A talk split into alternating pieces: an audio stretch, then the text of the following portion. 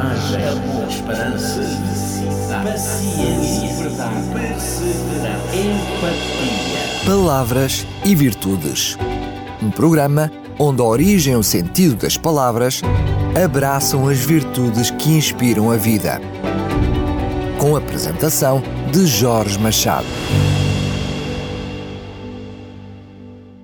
Olá, estimado ouvinte do Rádio Clube de Sintra, é com muito gosto que volto à sua companhia para mais uma edição de Palavras e Virtudes.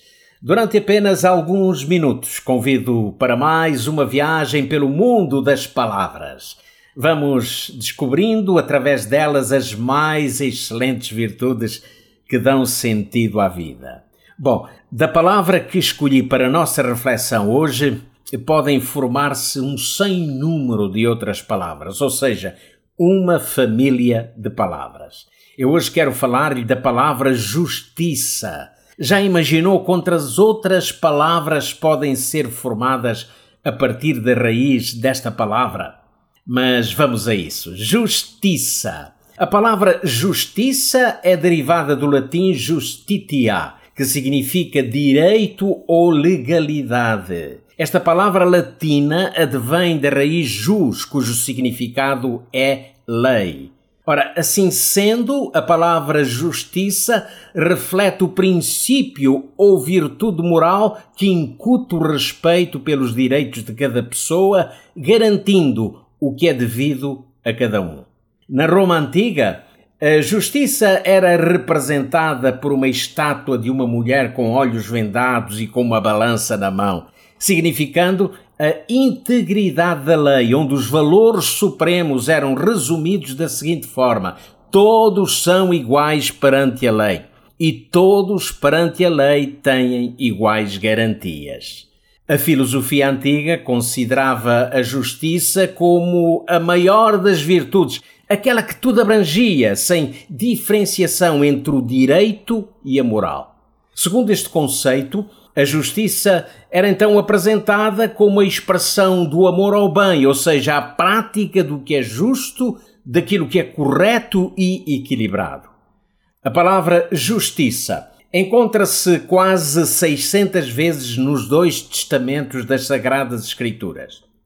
A visão bíblica acerca da justiça tem uma abordagem de significado duplo pois de um lado expressa a qualidade de retidão como a eh, prática de alguém que procede corretamente, seja no falar, no agir, no julgar, e paralelamente faz referência a uma provisão por meio de alguém.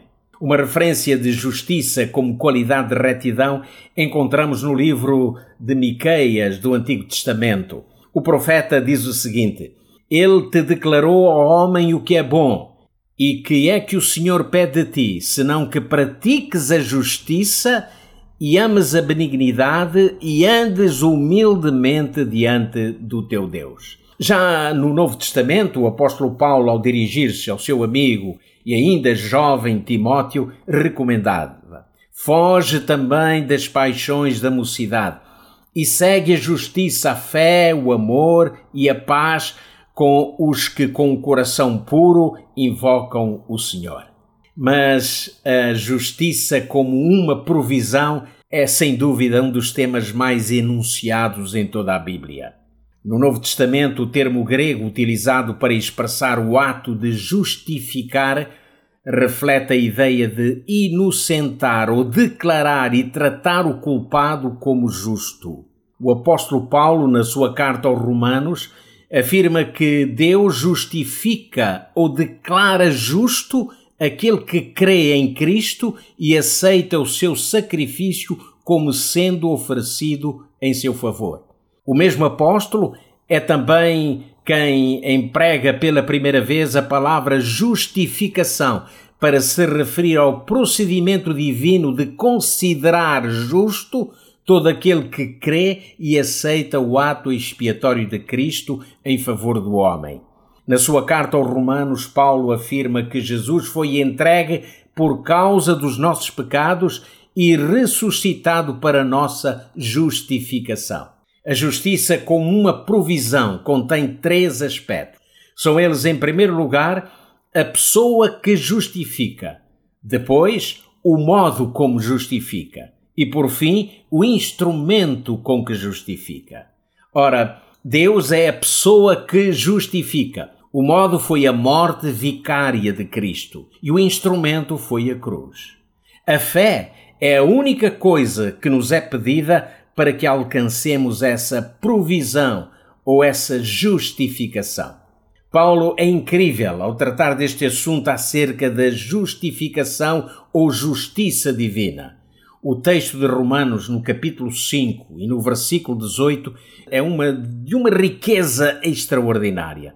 Nele reúnem-se termos que nos fazem compreender a razão do ato da justificação como uma oferta de Deus ao homem.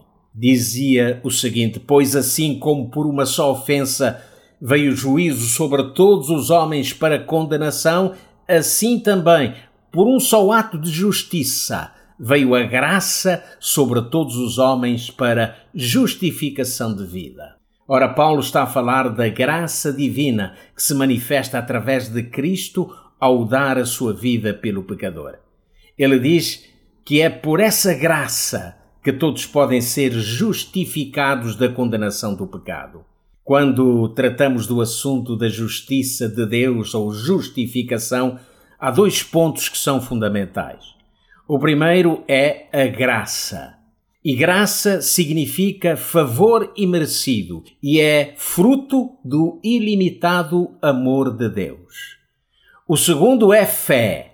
E fé é a única coisa que nos é pedida para que alcancemos a justificação. E a justificação é a provisão divina, o ato que inocentia o homem e o declara justo. Paulo de todos os escritores bíblicos, foi quem mais abordou o assunto da salvação.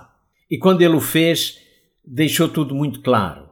Na sua carta aos Efésios, ele fala da salvação como uma dádiva gratuita da parte de Deus. E ele escrevia: Porque pela graça sois salvos por meio da fé. E isto não vem de vós, é dom de Deus. Não vem das obras para que ninguém se glorie. Estimado ouvinte, pense no significado das palavras de Paulo. Pela graça sois salvos.